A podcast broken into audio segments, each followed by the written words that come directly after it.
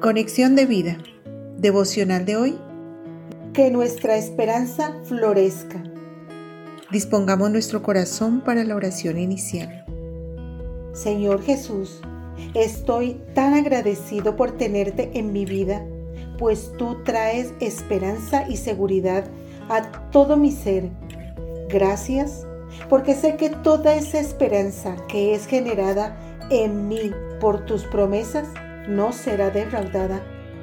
Gracias porque en ti puedo confiar, pues me has ayudado siempre y lo seguirás haciendo. Amén. Ahora leamos la palabra de Dios. Salmos capítulo 40 versículos del 1 al 3. Pacientemente esperé a Jehová y se inclinó a mí y oyó mi clamor y me hizo sacar del pozo de la desesperación, del lodo cenagoso. Puso mis pies sobre peña y enderezó mis pasos. Puso luego en mi boca cántico nuevo, alabanza a nuestro Dios. Verán esto muchos y temerán y confiarán en Jehová. La reflexión de hoy nos dice, cuando depositamos nuestra fe en Jesucristo, nuestra esperanza no es defraudada. En el caso del salmista, podemos ver cómo su fe lo lleva a esperar pacientemente en Dios, lo cual le permite darse cuenta que su oración ha sido escuchada. El testimonio registrado por el salmista debe traer esperanza a nuestras vidas, pues nos damos cuenta que Dios, al escuchar su clamor, lo saca de esa situación que él llega a describir como un pozo de la desesperación. Muchos creyentes hoy viven así, como si estuvieran en un pozo, desesperados y sin esperanza, cuando en Cristo Jesús podemos vivir confiadamente.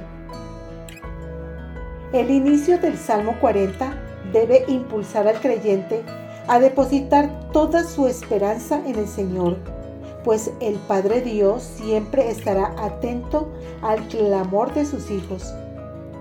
Colocar la esperanza en Jesús nos permite vivir confiadamente. El resultado que obtuvo el salmista fue que Dios puso sus pies sobre peña y enderezó sus pasos, es decir, lo hizo estar seguro.